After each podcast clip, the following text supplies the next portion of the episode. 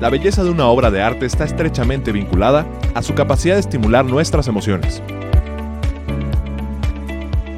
Es el vehículo que nos permite expresar lo que no se puede poner en palabras. La belleza está en el ojo del espectador. El arte apela a nuestras emociones y conecta con nosotros a un nivel profundo. 89.9 FM, XHITC, Radio Tecnológico de Celaya, presenta Inquietas por el arte. Inquietas por el arte. Un podcast donde te damos a conocer diferentes puntos de vista relacionados con artistas internacionales y sus obras de arte en su contexto cultural y social. Además conocerás la historia de las más importantes manifestaciones artísticas de cada momento. Entenderás cómo ha expresado la humanidad sus anhelos y cómo han materializado los más complejos y abstractos conceptos conducido por Claudia Rodríguez, Mónica Zagaón y Jessica Báez. Esto es Inquietas por el arte, inquietas por el arte.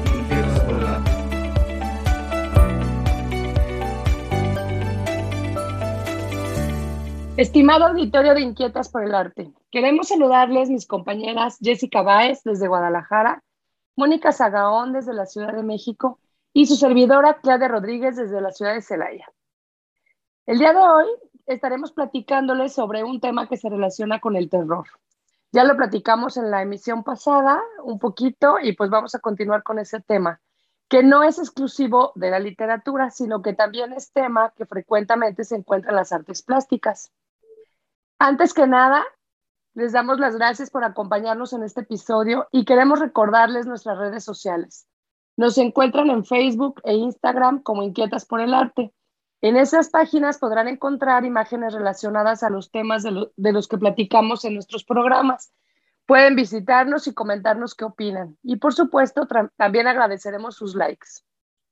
Bueno, pues continuando con el terror, queremos anotar que este siempre ha sido un tema favorito de los seres humanos. Desde niños, los temas que nos provocan curiosidad y miedo son los favoritos de muchos, ¿a poco no? De igual manera, desde el inicio de los tiempos, los mitos y leyendas y las manifestaciones artísticas de diferentes índoles en todas las culturas han puesto interés en lo desconocido, lo peligroso, lo, lo macabro y lo sobrenatural.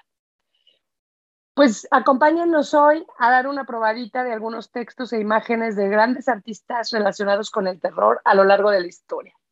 Adelante, Moni. Hola, ¿qué tal? ¿Cómo están, querido auditorio? Clau, Jessy, ¿qué tal? ¿Cómo andan por allá? Hola, Moni. Hola, Clau.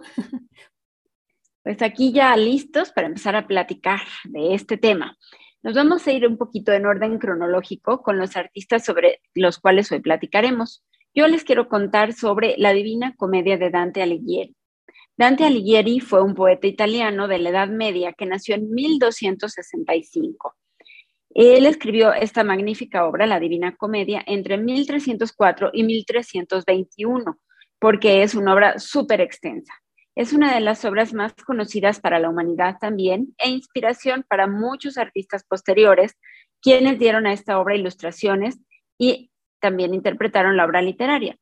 La Divina Comedia es una poesía épica, al estilo de las clásicas griegas como la Ilíada y la Odisea, por ejemplo, donde uno de los personajes principales es el poeta romano Virgilio, autor de la Eneida, que es también otra obra de este estilo épico.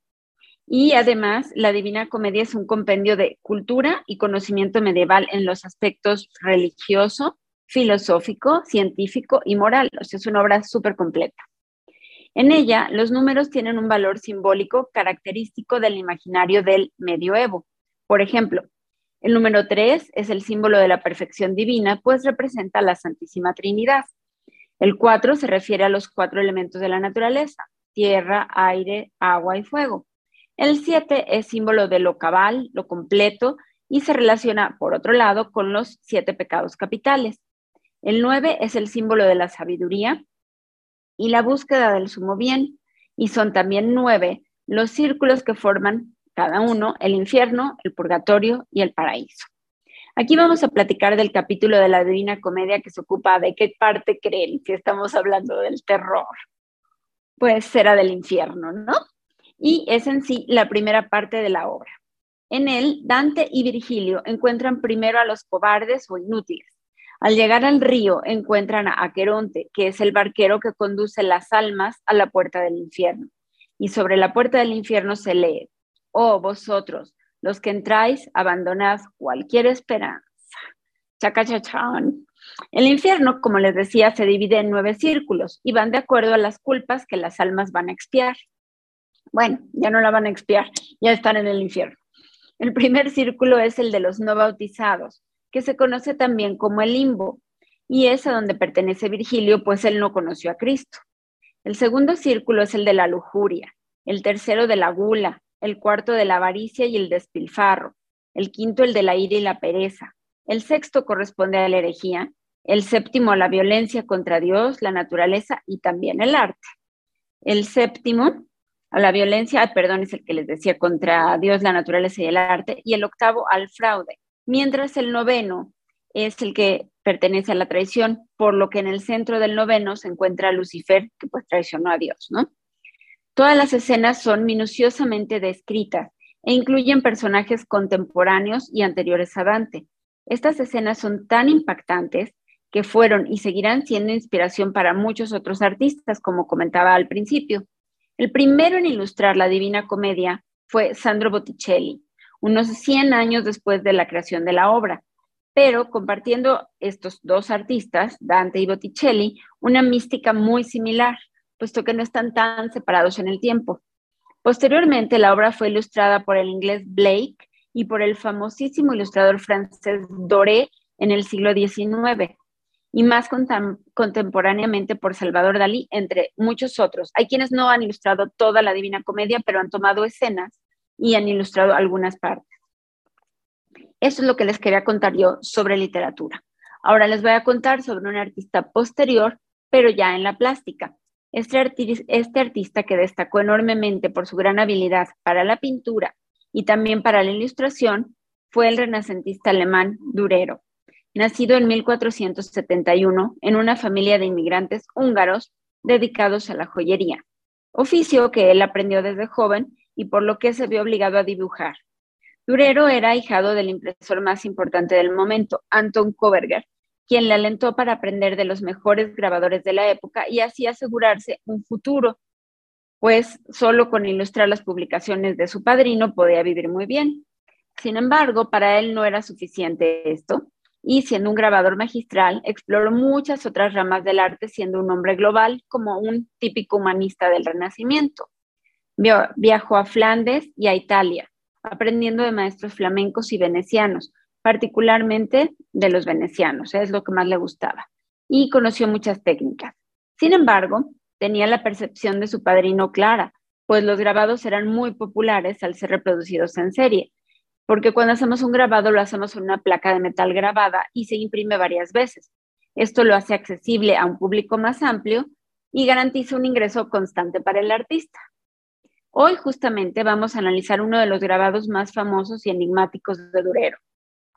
Se llama El Caballero, la Muerte y el Diablo, es un agua fuerte que realizó en 1513, chiquita, mide 24.6 por 19 centímetros y presenta imágenes simbólicas que pretenden comunicar un mensaje edificante, pero a la mera hora resultan más bien macabras, suelen provocar miedo a los espectadores. En este grabado, la figura central que domina la escena es un caballero montado sobre un corcel. Se encuentra ataviado para la lucha con todo su equipo podríamos decir que representa al guerrero que busca su destino.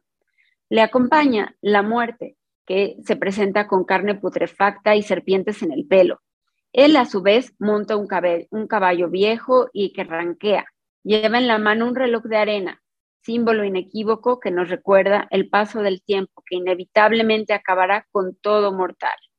En la parte de atrás aparece el demonio, representado por la combinación de varios animales, pero curiosamente no parece llamar la atención del caballero. A los pies de este caballero aparece un perro, símbolo de la fidelidad, además de un lagarto que simboliza el alma en busca de la luz. Y parece estar huyendo de la escena, pues esto es como una premonición, acentuada con una calavera en el piso y el tenebroso paisaje, rocoso y lóbrego, de que esa atmósfera ominosa está conduciendo al caballero al Valle de la Muerte, al que entra con aplomo, como quien tiene una tarea por cumplir y cada quien saque sus conclusiones. Ojalá puedan buscar la obra y se las vamos a presentar también en nuestro Facebook e Instagram. Clau, ¿quieres continuar? Así es, chicos, pues continuando con obras relacionadas de terror, tenemos las pinturas del periodo negro de Goya. Aproximadamente entre 1819 y 1823 fue que se pintaron estas obras y precisamente coinciden con el periodo en que fue escrita la novela gótica de Mary Shelley, Frankenstein, de la que hablamos en el episodio anterior. Bueno, pues a grandes rasgos quiero platicarles un poquito sobre Goya, que fue un pintor y grabador español. Goya fue un artista europeo más muy, o muy importante en su tiempo y ejerció mucha influencia en la evolución posterior de la pintura, ya que sus últimas obras se consideran precursoras del impresionismo, aunque usted no lo crea. Goya empezó a pintar retratos y obras religiosas que le dieron, para empezar, un gran prestigio. Trabajó como retratista no solo de la familia real, sino también para la aristocracia madrileña y además pintó 66 grabados de los desastres de la guerra, dando testimonio de las atrocidades cometidas por, los dos por estos dos bandos y acentuó visualmente la crueldad de la guerra como protesta contra ella. Hay que recordar que Goya fue un hombre muy crítico de las historias irracionales de su nación. Entonces puede ser que algunas de estas obras, estas pinturas negras, también querían mostrar estas creencias de su pueblo que era iletrado y supersticioso. En 1819 experimentó una recaída de una enfermedad que él ya padecía del oído y entonces se retiró a una finca que se llamaba la Quinta del Sordo. En esa finca pasó algo muy interesante porque él empezó a pintar varios murales como decoración de su casa y ahí pintó pues las atrocidades de la guerra que contribuyeron a toda esta inspiración para estas pinturas y me imagino que lo que él estaba pasando de manera personal con su enfermedad. Entonces pintó estos 14 murales de gran tamaño con predominio de los tonos marrones, grises y, negros, y negros, perdón, sobre temas macabros y terroríficos, las llamadas pinturas negras. Para comenzar, me gustaría platicarles que nos referimos a pinturas, a, qué nos referimos con pinturas negras. Como ya les platiqué, son pinturas eh, de estos murales de Goya que se fueron pintados en estos años y están pintados en una superficie de revoco, que es una superficie que se, se mezclaban este, algunos materiales para hacer como un revestimiento de cemento en las paredes. Entonces, estas pinturas fueron pintadas primero en las paredes y después, gracias a una persona que compró la casa, fueron plasmadas en lienzos. Él hizo pasar estas, estas pinturas para poderlas conservar en lienzo con el método de la cera perdida y con ello pudo este, pues llevarlas a, las telas y salvarlas, porque después de la guerra se perdió esa casa y, este, y las pinturas fueron conservadas gracias a esta, a esta persona, ¿no? Entonces, bueno, estas pinturas negras fueron un reflejo de lo que Goya quiso pintar, pero también de lo que Goya estaba pasando, pero también son pinturas muy españolas que participan de la corriente expresionista que después se conoce como tremendismo. En estas pinturas hay temas como Saturno devorando un hijo, que parece mostrarnos al dios del tiempo que devora a las personas, que también puede ser una alusión a los franceses que devoraban al pueblo español, como en una visión de la guerra. Es también una pintura con un fondo oscuro y es pues tétrica, ¿no? Después está otra que se llama Duelo a garrotazos, que es otra de las denominadas pinturas negras, Está sobre un cielo nublado, terroso y desértico, sin vida. Aparecen dos españoles que se están peleando a garrotazos, pero están hundidos hasta las rodillas. Se ha visto también como la lucha de las dos Españas, la que quiere evolucionar y la que es más conservadora, ¿no? Otras de esas pinturas son los viejos comiendo, que pareciera que es una burla a la vejez, que impide a Goya seguir adelante, ¿no? Que es lo que él también está viviendo con su enfermedad. Hay una otra pintura que me parece muy triste y muy desoladora, se llama El perro semihundido, que es un perro precisamente que está como hasta el cuello, no, no se nota si está en lodo o en agua, pero también su mirada es muy triste, pareciera que está pues ya luchando por sus últimos este, suspiros de vida, ¿no? Este, y hay una que para mí es muy impactante, que se llama El Aquelarre, y es muy importante, es pues yo creo que una de las obras más importantes de este periodo de, de Goya, pero es muy fuerte verla, es como una sesión espiritista de brujas, donde están en un ritual de brujería y hay un macho cabrío que preside este círculo, que está formado por brujas, que le están ofreciendo un recién nacido y un niño, y otra de las brujas en su mano sostiene un, como una rama donde están varios fetos. Es muy, muy fuerte y muy impactante. Los rostros de las, de las mujeres son muy feos. También alude pues a esta estética de la belleza que ya habíamos platicado. Y este, y bueno, pues ahí les vamos a subir las, las imágenes para que las vean. La verdad es que sí son muy interesantes y sorprende que a estas alturas también ya se estuvieran tocando temas así tan, tan fuertes, ¿no?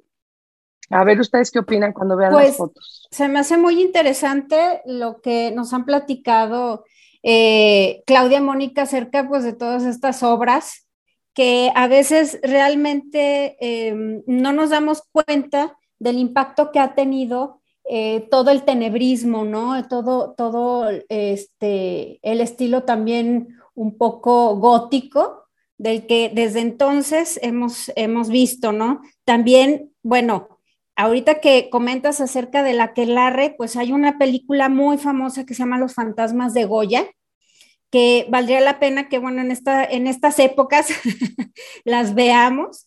Está muy interesante y pues sale Natalie Portman y Javier Bardem. Entonces está, está muy padre esa película. Bueno, a mí en lo personal me gusta mucho. Y bueno, también les quiero mencionar otra película que este, esta es mexicana, se llama Macario, de 1960, del director Roberto Gabaldón. Y está escrita, curiosamente, por un alemán, un alemán este, mm, llamado Bruno Traven, donde en esta película mexicana se enfatiza las clases sociales y hace, bueno, el, protagonista, que es Macario, hace un pacto con la muerte, ¿no? Mm, cabe resaltar también, pues, que fue nominada al Oscar y a la Palma de Oro. Entonces, bueno, también tenemos nosotros nuestras obras artísticas que alusivas a, este género, ¿no? Pero, en México, en México hay muchas, este, películas de terror muy buenas, ¿eh? sobre todo bueno, ya viniéndonos a épocas de los 60, más o menos, 70. Sí. También desde antes, desde los 40, que fue cuando empezó la época dorada del cine mexicano, hay películas pues muy, muy buenas, aunque estén en blanco y negro. Así es. Realmente de miedo, ¿eh? Esta, curiosamente, la de Macario, curiosamente también la, la acaban de modificar y la hicieron en, en color pero sinceramente eh, a mí me gusta más en blanco y negro porque puedes apreciar más eh, la fotografía, las escenas. Coincido totalmente. la fotografía en blanco y negro es una maravilla. Y aparte le dan ese toque tenebroso, ¿no? Sí, y luego también, este, si ustedes se fijan, hay algunas escenas que pareciera que eh, el director le gustaba mucho el arte y están muchas de estas escenas como influidas, eh, en, influenciadas, perdón, en algunos de esos de, el arte del siglo XVIII, XIX. Pero bueno, entonces hablando del siglo XVIII y XIX, me gustaría continuar eh, platicándoles acerca de, mm, de qué fue lo que sucedió en Inglaterra con el arte literario, con, pues sí, el arte literario, estilo literario. Bueno, pues surge un nuevo estilo que es el gótico de terror, eh, que se extenderá a otros países como Alemania y Estados Unidos, como ya lo habíamos mencionado, bueno, en la emisión pasada, ¿verdad? Entonces, si se acuerdan, espero que hayan escuchado el programa anterior. bueno, los escritores más conocidos de este género son Edgar, Edgar Allan Poe, Oscar Wilde, Bram Stoker, Lovecraft, Percy Shelley, Charles Robert Maturin, Maturin perdón, John William Polidori, Lord Byron, entre otros. Bueno, pues este estilo comprende la novela histórica, la cual fue influenciada por el entorno católico, por el pasado gótico y, bueno, las culturas de Oriente. Estaban muy en boga eh, eh, también la arqueología, le encantaba eh, a, todos los artistas y literatos, pues em, investigar más sobre, sobre la arqueología, que era nueva en aquel entonces. Eh, en estas narraciones se buscaba una atmósfera y una estética con arquitecturas en ruinas, ocultismo y, sobre y sobrenatural, con algunos otros toques tenebrosos, sensuales y románticos, que buscaban pues un balance entre el miedo y el deseo como ya lo, comentaban hace, hace ratito mis compañeras, pues sí, o sea, el miedo y el deseo pues siempre está latente, ¿no? Digamos, en, el ser humano. Esta narrativa comenzó a desarrollarse con el libro Castillo de Otranto de Horacio Walpole, escrita en 1764, donde se utilizó por primera vez el término gótico, y bueno, cito un poco de lo que él, comenta. Fue un intento de mezclar dos tipos de romance, el antiguo y el moderno, quien sería influencia para muchos escritores de este género. Algunas de las mujeres de este tiempo, bueno, pues también buscaban escapar del encierro al que eran sometidas, pues, por sus maridos, ¿no? Y la forma más idónea, y no nomás maridos, también mm, padres de familia, sus papás, y la forma más idónea eh, que encontraban para salir de ese encierro de claustro hogareño era leer novelas alquiladas. De este modo, las personas de clases más bajas tenían más acceso a la literatura, ya que, bueno, pues era más, más módico eh, este, esta forma que comprarlas, ¿no? Gracias a ello es que muchas de las escritoras eh, conectaron con la imaginación y la creatividad escrita, por lo que vemos en este género literario una constante sobre el encierro en calabozos, torres, túneles, paisajes sublimes, viajes, heroínas religiosas, héroes eh, inútiles y villanos pues muy atractivos. Entonces, si me permites una intervención chiquita, Jessie, también es el momento en que la mujer en Inglaterra empieza a pensar en el voto, en sus derechos, en el sufragio. Entonces es por eso que también es la única manera en que pueden expresarse porque pues si hablan van a ser silenciadas por su familia, por la sociedad, etcétera, ¿no? Entonces escribiendo se desahogan y crean estas obras que a veces, como nos vas a comentar más adelante seguramente, publicarán anónimamente o con seudónimos, ¿no? Pero es una manera de poder levantar la voz y decir, aquí estoy, quiero votar, quiero participar, quiero estar en el arte, porque pues como decías, no tenían oportunidad, ¿no? Sí, así es. Entonces, pues eh, el embrujo del gótico, pues también logró excelentes obras de escritoras, precisamente por, todo esto, ¿no? Por este feminismo que, comenzó este, como una semilla en, ellas. Y escritoras como, bueno, Sofía Lee, Clara Rebe, eh, Anne Radcliffe, ay, perdón, perdón, pero siempre se me, este, este apellido como que se me traba. Anne Radcliffe.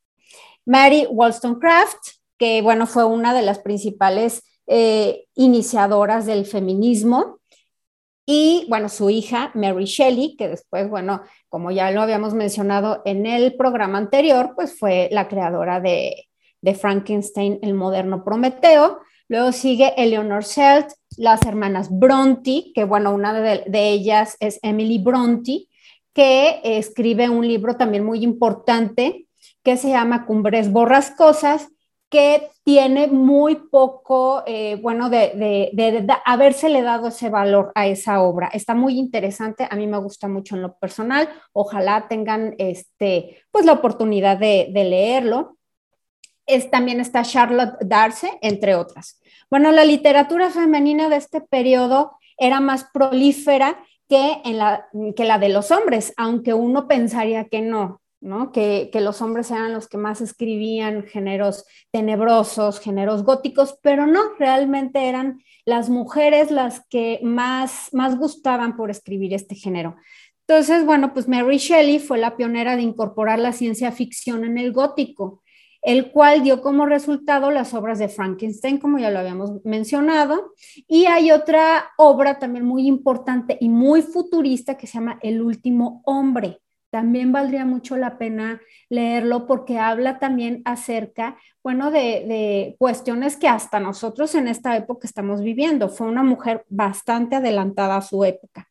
Pero me gustaría citar un fragmento de, de la obra de Frankenstein, el moderno Prometeo, y, lo dice, y dice lo siguiente, yo debería ser vuestro Adán, pero bien, al contrario, soy un ángel caído, a quien privasteis de la alegría sin ninguna culpa. Por todas partes veo una maravillosa felicidad de la cual solo yo estoy irremediablemente excluido. Yo era afectuoso y bueno. La desdicha me convirtió en un malvado. Hazme feliz y volveré a ser bueno. Les peta a Víctor, su creador. Este fragmento, la verdad, sí, sí está como muy fuerte. A mí se me Sí, está fuertísimo. Y triste. Y triste, porque no nada más, o sea, o sea, uno lo ve también actualmente con personas que pues lamentablemente han cometido este, pues sí, atrocidades que a veces uno no se pone a pensar de dónde viene, de, de dónde surgió esta persona que, que, fue capaz de hacer tantas cosas malvadas, ¿no? Pues viene de una infancia triste, viene de... Eh, de, de, de precios, rechazos. rechazos, así es. Discriminación. Ajá. Entonces, pues también hay que ponernos a pensar y este, no nada más juzgar, ¿no? A las demás personas. Pensar bueno, como sociedad que todos contribuimos ajá. un poquito a eso, ¿no? Así es. Bueno, pues entonces, así como lo estaba mencionando hace ratito Moni, a finales del siglo XIX, debido a la revolución industrial, fue que se inician movimientos de reforma, comienza a fermentar la lucha sufragista y a cuestionarse el academicismo en los institutos de arte. De hecho, eh, surgió también una academia que era exclusivamente, academia artística, exclusivamente para mujeres. ¿Por qué? Porque pues los hombres las rechazaban, no querían eh, eh, eh, que estuvieran ellas a un lado de ellos y pues también de cierta manera celosos creyendo, que, creyendo que les iban a, quitar su inspiración o, o, que les iban a robar sus ideas. Pero bueno, en fin, las desigualdades se hacen más cruentas y difíciles de ignorar. Ahí es donde la mujer comienza a cuestionar su condición y el, mal, el maltrato hacia ella. En ese momento surge el estilo Art Nouveau en Francia y también en Gran Bretaña, pero acá en Gran Bretaña le, le denominaban de otra manera. Era más bien conocido como Modern Style. En Alemania y en Italia, en España también se sumaron a esta nueva corriente artística, también con otros nombres. Pero de esta misma corriente surgieron otras como la prerrafaelita, fundada a mediados del siglo XIX por Dante Gabriel Rossetti. Ay, que a mí en lo particular me fascinan todas sus obras. De hecho, en el celular tengo ahí este, una imagen de, de este protector de pantalla porque me fascina, sinceramente. Sus características son el regreso a la naturaleza, estética asiática, temas sobre Edad Media y el retorno a la artesanía, porque la artesanía ya estaba olvidada. Eh, ya no se les daba tanto mérito a los maestros artesanos. Con el inicio de la revolución industrial, pues todo ya era este, muy, muy industrializado, válgame la redundancia. Fabricado en serie, Ajá. ya no era ese trabajo manual, este cuidado, ¿no? Así es. Bueno, pues entonces los artistas comenzaron a pintar a la mujer como símbolo sexual, pecado y tentación, por lo que el cliché de la femme fatale, que esa, bueno, la femme fatale realmente eh, eh, ese nombre se le dio en el siglo XX, pero se hizo desde entonces, desde el siglo XIX, un, icono, un de este estilo. Las Incluso figuras... los impresionistas ya empezaron también a, a hacer este tipo de, sí. a utilizar a la mujer como, como este tipo de, Así es. de musa, ¿no? Entonces, bueno, las figuras ondulantes de las cabelleras, los motivos naturales, las mitologías clásicas, que ya lo habíamos mencionado, las culturas orientales, occidentales, pues eran temas recurrentes de su inspiración, como, bueno, ahora voy a, comentarles algunas de las obras, como Lady Lilith, pintada en 1868 por Rossetti, la cual, bueno, pues hace alusión a la, a la primera Eva, que así se le llamaba, Lilith era la primera Eva rebelde de la cultura hebraica, nacida no de una costilla, sino de la inmundicia, el sedimento, y pues fue eh, quien abandona a Adán. Ella no quiso renunciar a la igualdad entre hombre y mujer y pues no, por no quererse someter a él, renuncia al paraíso y se refugia en las tinieblas con el mayor de los demonios, con quien engendra pues un estirpe de demonios. En esta pintura, pues podemos observar una mujer hermosa sentada en un sillón frente a un tocador, peinando delicadamente su cabellera ondulante, pelirroja, eh, propia también todos estos, estos eh, símbolos, estos em, estilos al Art Nouveau, flores alrededor de ella con un fondo oscuro, eh, un candelabro, un espejo, un reflejo en un bosque. Y pues ella es representada como un ángel, pero al mismo tiempo demonio. O sea, algo, algo hermoso, pero al mismo tiempo fatal, ¿no? Que es de una manera que se ha considerado siempre y se sigue actualmente considerando a muchas mujeres, ¿no? Así es. Es muy bonita, pero es una tentación. ¿no? O es muy inteligente, pero es un peligro, ¿no? También. Exacto. Ajá.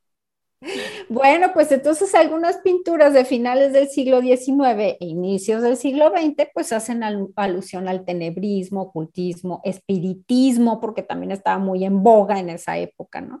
Debido pues a los estudios sobre psicoanálisis y volviendo a lo mismo, sobre el espiritismo que creaba un gran interés en las sociedades, o sea, aquello oculto, este, siempre el morbo está ahí, ¿no? Bueno, pues así como la literatura gótica que antes les mencionábamos pues durante todo el programa. La mujer siempre fue un enigma para el hombre, por lo que los artistas trataban de representarla de varias formas, ya sea como virgen divinidad, pero también como santa bruja o demonio. Por lo que, bueno, pues aquí les quiero comentar otras obras de arte de, por ejemplo, Philip Brown eh, Jones, que se llama El vampiro de 1897, en donde pues nos muestra a una mujer vampiresa, la cortesana Claremont de Gautier, que está sentada a un lado de un sacerdote llamado Romula, Romualdo, Romualdo, quien era su amante y dormía en su cama, mientras es acechado pues por ella. Cuenta la historia que ella después de muerta se convirtió en vampiro mientras estuvo con su amante, pues sacó un alfiler de su cabello y tomando el brazo de su amado lo pinchó para beber su sangre y vivir eternamente. Mm, otra obra representativa pues, de terror es La mujer murciélago, pintada por Albert Penot de 1890, pues donde se muestra una mujer desnuda con las alas de murciélago, el cabello ondulante y pues una postura de querer asustar eh, sensualmente al espectador. Flota entre las nubes de un cielo nublado y gris, su mirada es penetrante, perdida y en trance, que al mirarla pues logra un efecto de sinopsis en quien la mira, podría decirse que evoca la mítica Medusa. Las pinturas de terror en el Art Nouveau son enigmáticas y mágicas, con toque de misterio y sensualidad que para algunas personas podrían ser indignantes por cómo se representa a la mujer. Pero bueno, pues en el mundo de la historia del arte, gracias a ello, pues marcaron un antes y un después en el arte, por lo que son valoradas y apreciadas por su maravillosa estética y complejidad. En el arte, lo que sería considerado como feo o grotesco desde el romanticismo hasta la actualidad no lo es. El juicio estético es subjetivo. Simplemente se aleja de lo bello para llevar al espectador a la reflexión de lo que se supondría es feo pero en esa misma fealdad es pues donde encontramos la belleza. La belleza en el sentido de la meditación sobre lo que el artista quiere comunicar, denunciar o simplemente mostrar. Entonces, antes de juzgar una obra como fea, grotesca, pues mm, detengámonos a pensar realmente eh, de, dónde viene el contexto. ¿Quién lo inspiró, no? ¿Quién lo inspiró? Así es, claro. ¿Quién lo inspiró? ¿De, qué, de dónde viene? Así como Frankenstein. Así es. Y pues también qué novedades nos está dejando, ¿sí? Porque a veces pues, no, no comprendemos mucho eh, ciertos géneros artísticos, sobre todo pues los actuales. Bueno, y pues me gustaría finalizar, chicas, auditorio, este programa pues con una reflexión de Víctor Hugo, que dice lo siguiente. El contacto con lo deforme ha dotado a lo sublime moderno de algo más grande, más sublime en definitiva que lo bello antiguo. Lo bello solo tiene un tipo, lo feo tiene mil. Y sí es cierto. Pues la, verdad es, la verdad es que aparte nos encontramos con lo feo en todo el, en todos lados, no nada más con lo visual, sino con lo auditivo o con lo que vivimos día a día en algún momento, ¿no? Entonces, eso también se tiene que plasmar de alguna manera. Así es. Quiero invitar a nuestro auditorio a que revise todas estas imágenes feas, grotescas, terroríficas de las que hemos estado hablando, para que, bueno, se sumerja en este, en este mundo, en este, en este programa, para que pueda entender un poquito más de lo que estamos hablando. Y pues les recordamos que las redes sociales son inquietas por el arte, con X en lugar de por. Pues deseando que estén disfrutando estos programas sobre terror que hemos realizado con mucho cariño para ustedes, llegamos a la despedida con la reflexión de que el arte no es solo lo que simple y sencillamente vemos como bello, sino que el arte tiene una belleza intrínseca, aunque se hable de cosas feas, horribles, terroríficas o que den miedo, es una expresión y esto que nos ayude a reflexionar, como comentaban mis compañeras, también sobre el arte contemporáneo, el mundo actual que vivimos y lo que el artista busca expresar, que no necesariamente es lo más bonito, ¿no? Hay que buscar profundidad en el arte y a veces lo podemos hacer a través de lo terrorífico. Entonces los dejamos con este sabor de boca de miedo, de terror, de finales de octubre, principios de noviembre y ojalá y disfruten mucho estas fiestas en familia. Nos despedimos con mucho cariño y esto fue Inquietas, por, el, arte. Los esperamos próximamente. Muchos saludos. Bye bye. Hasta luego. Hasta la próxima. Esto fue Inquietas por el arte. Inquietas por el arte. Sintonízanos en nuestra próxima emisión a través del 89.9 FM. XHITC, Radio Tecnológico de Celaya. El sonido educativo y cultural de la radio.